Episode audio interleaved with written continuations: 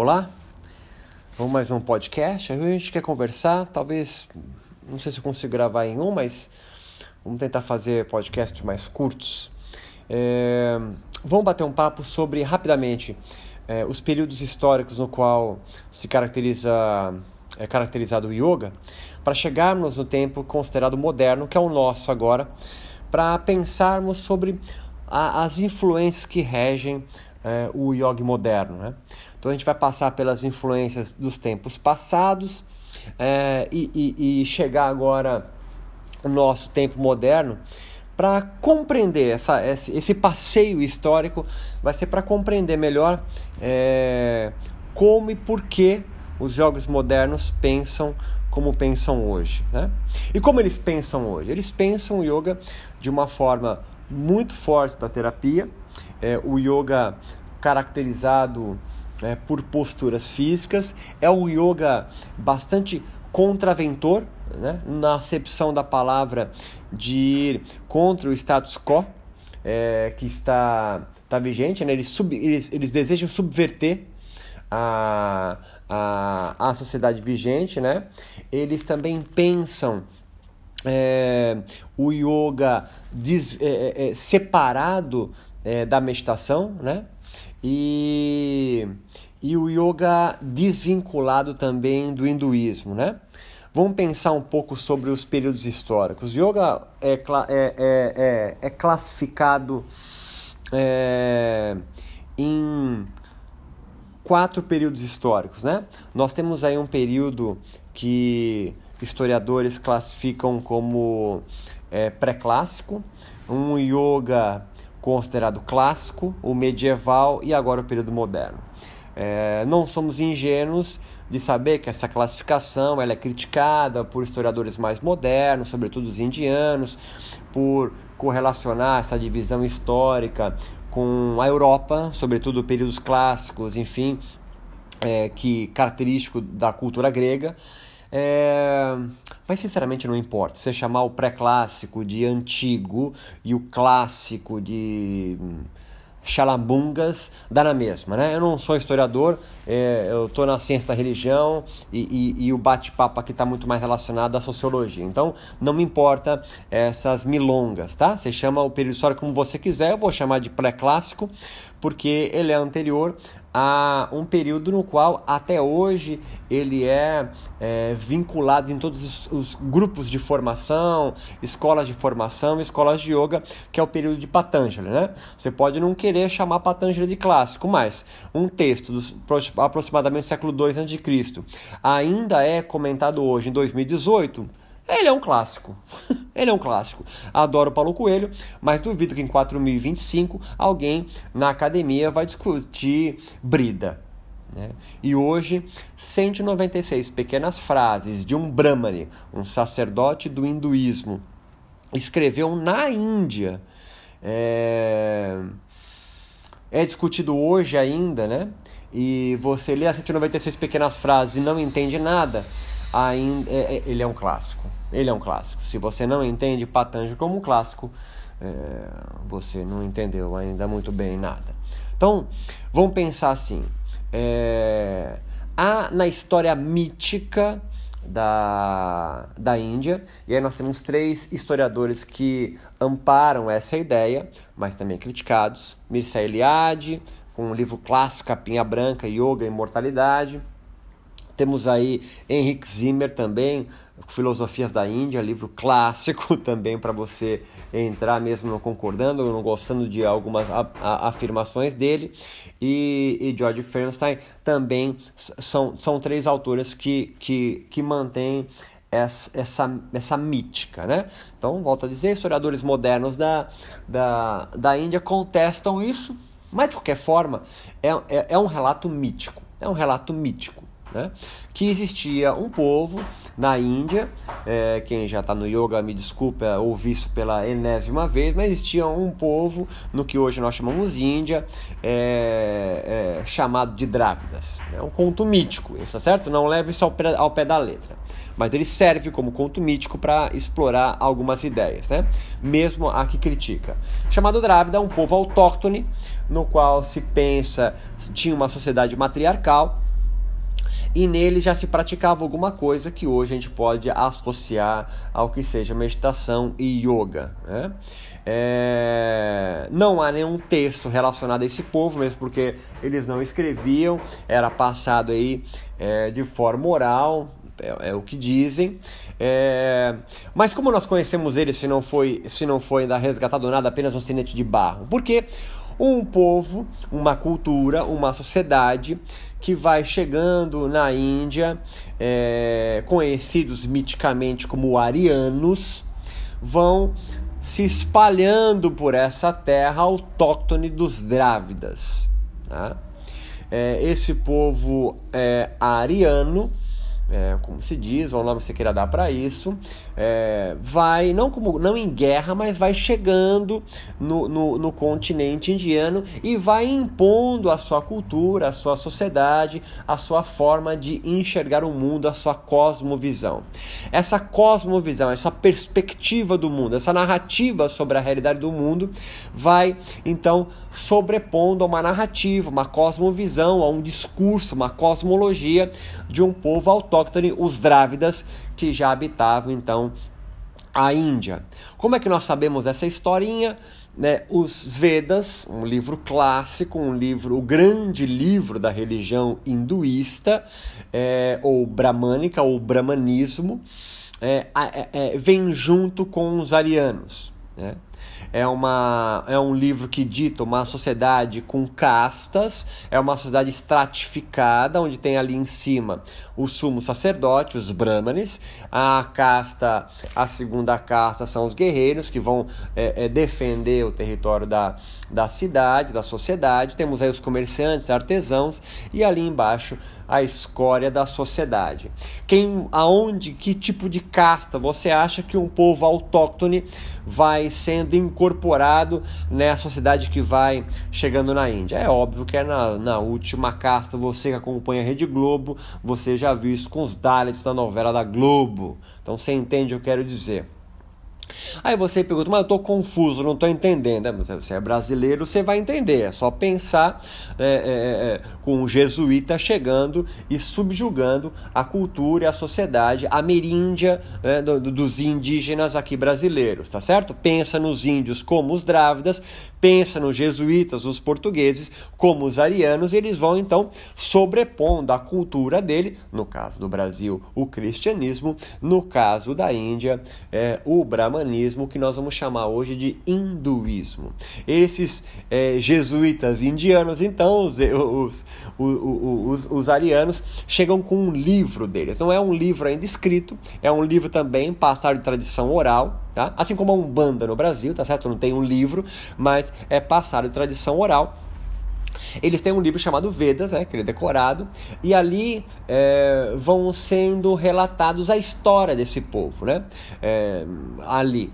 E, e, os, e os arianos relatam então a, a presença de um povo autóctone com uma prática rudimentar, vestidos de ar, ou seja, peladão, é, de com, práticas introspectivas, contemplativas. Isso faz esses três historiadores, né, o Zimmer, o Eliade e o George, a, a pensar então que o yoga, a meditação não era uma prática comum, né, é, é, é, é, é ancestral desse povo que vai chegando na Índia há milhões de anos atrás, né, os arianos. Ele, essa prática então vai sendo incorporada à cultura védica, a cultura então dos arianos, a cultura então dos brahmanes, a cultura então que nós viemos a conhecer hoje como indiana, tá? É, esse é um período então pré-clássico, onde o yoga não existe por si só, é? Ele não existe por si só, não existe algo chamado yoga, provavelmente nesse período pré-clássico, não se sabe a datação do que nós estamos falando, mas é, já de um livro ou de uma tradição religiosa, passando de mestre para discípulo, vindo já com uma sociedade estratificada, aonde o povo que vai sendo subjugado vai levando assim para sua última casta. Isso é um, é um dado importante que nós vamos ver mais para frente. Entre então no século II a.C., um período no yoga considerado como clássico. Por que clássico? Porque é pela primeira vez, que você tem notícia, que alguém sistematiza que raios vem a ser o yoga e a meditação. É, esse cara vai chamar-se Patanjali, uma, uma figura também semidivina, mítica, dentro da cultura indiana, da cultura védica, da cultura é, hinduísta, bramânica, que é um sumo sacerdote, ele é um brahmane, ele está no alto da casta. Né? Lembra que os arianos chegando? Ele é um cara que está no, no top da cadeia alimentar, ele é um sacerdote brahmane, que então vai sistematizar yoga. Né?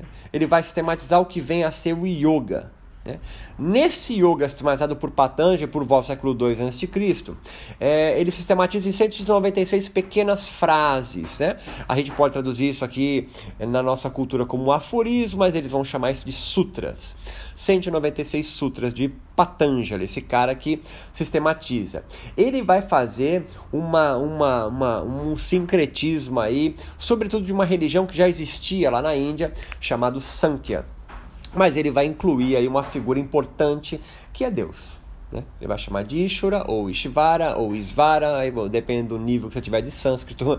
É, é, ele vai incluir então Deus. Como ele entende então o yoga, Patanjali? Estamos no período clássico do yoga. Ele entende o yoga da seguinte forma: é, o yoga é um darshana hinduísta. O que significa isso? É um ponto de vista, é uma perspectiva desse guarda-chuva gigante que nós chamamos de hinduísmo. Né? Existem seis darshanas, seis pontos de vista, seis filosofias religiosas hinduístas. Né? O yoga é uma delas. O Vedanta é outra delas. E existem Mimamsa, existem outras perspectivas. Ah, mas que raios é um Darshana? Pensa contigo o seguinte: imagina o cristianismo. E aí você vai ter então é...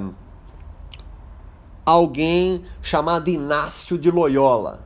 Ele é um cristão, mas ele tem uma perspectiva, uma visão, uma cosmovisão, uma forma de ordenar a realidade cristã que não é totalmente parecida, para não dizer até diferente, de um outro cara também cristão chamado Martim Lutero. Então, Lutero e Inácio de Loyola ou São Francisco de Assis, é outro Darshana católico, entre aspas, isso, são perspectivas filosóficas religiosas. Filosofia religiosa, nós chamamos isso de teologia, é, é uma perspectiva é, é, filosófica religiosa do cristianismo.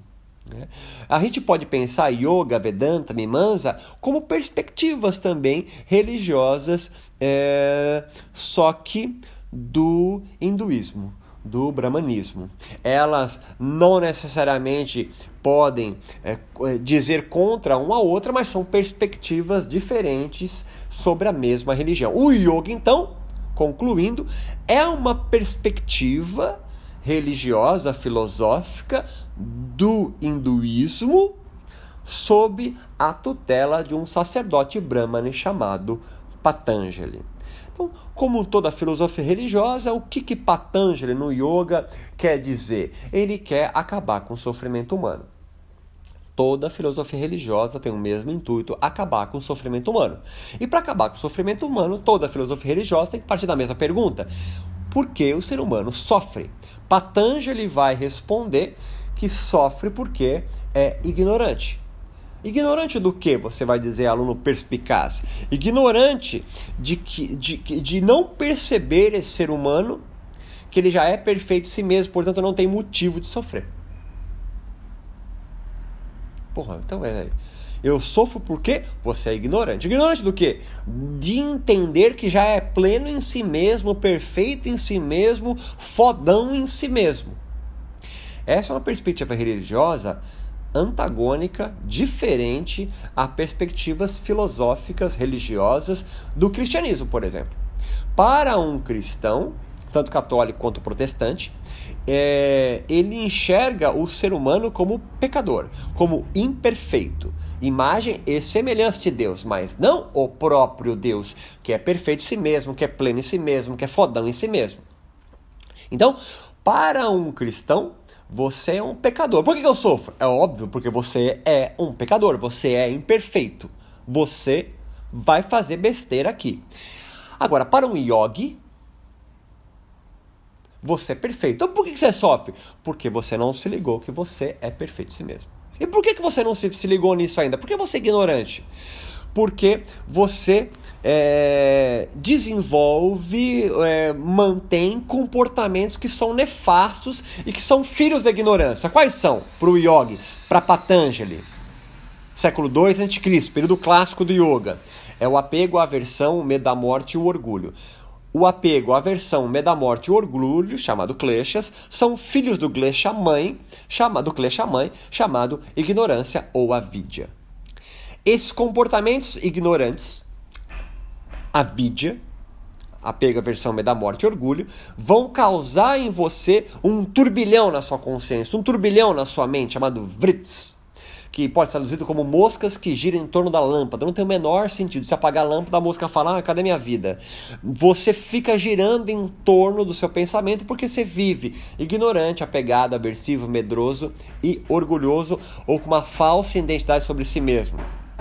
Esse tipo de comportamento vai produzir mais turbilhão da mente, vai produzir mais ignorância, mais comportamento de apego, de aversão, de medo da morte, de orgulho, mais, mais dor e é um ciclo infinito de dor e sofrimento. O yoga vai chamar isso de o hinduísmo vai chamar isso de sansara, ciclo de sansara. Você então reencarna aqui porque você vive sofrendo, vive ignorante.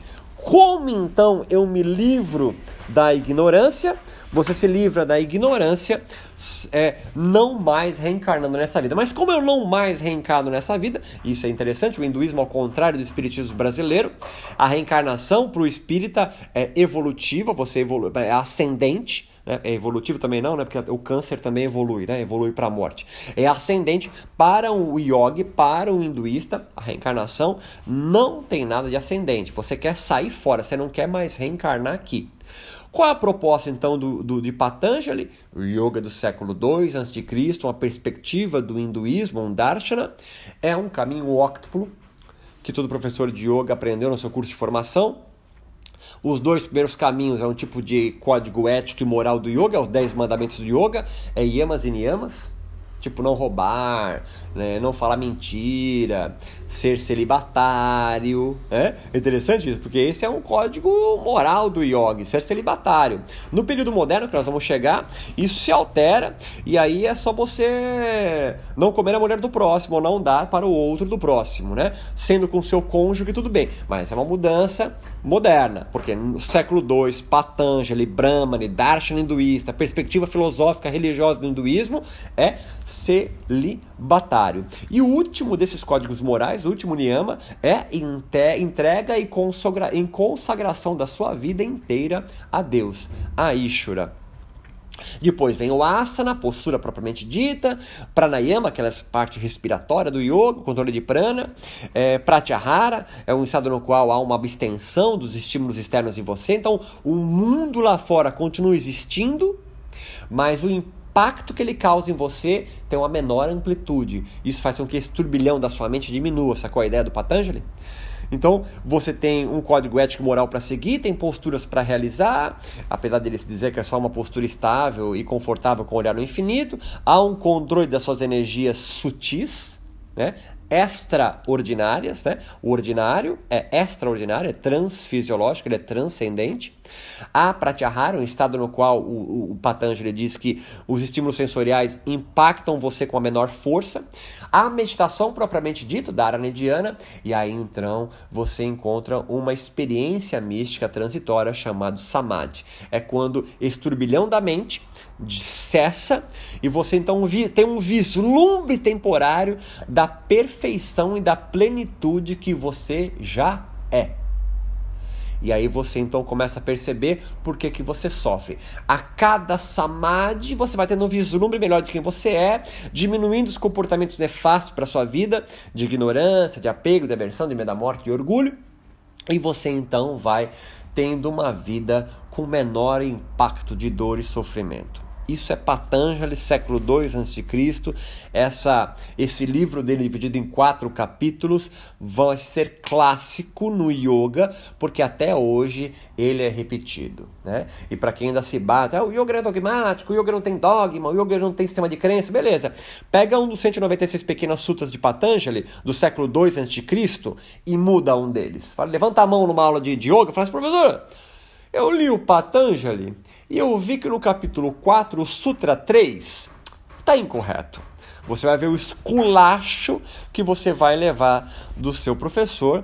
É, e se você conseguir argumentar de forma um pouquinho lógica, só um pouquinho lógica, de, de algum sutra ali que se contradiz, meu amigo, seu professor não vai conseguir responder nada para você, porque ele obedece esses sutras, se é que ele conhece, é, com profundidade, é, é, é, é como se não se devesse nem comentar sobre ele, sabe? Tá vendo? É tipo você tá num, num congresso de filosofia na USP, Marilena Chauí tá, tá explanando, e você é professor do ensino médio fundamental da rede pública no Brasil, e você, a única coisa que você consegue fazer para ela é pedir um autógrafo. Você não consegue nem formular uma pergunta para ela, tamanha admiração que você tem por ela. É a mesma coisa Patanjali, tá entendendo?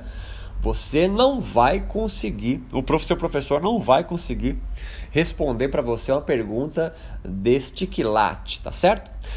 Nós temos então um outro período histórico é, do yoga, vou acabar isso aqui para a gente entrar num próximo áudio sobre o período moderno, que é chamado período medieval do yoga. Estamos falando aí provavelmente século X, século XI, depois de Cristo. Então, século II Cristo, período clássico.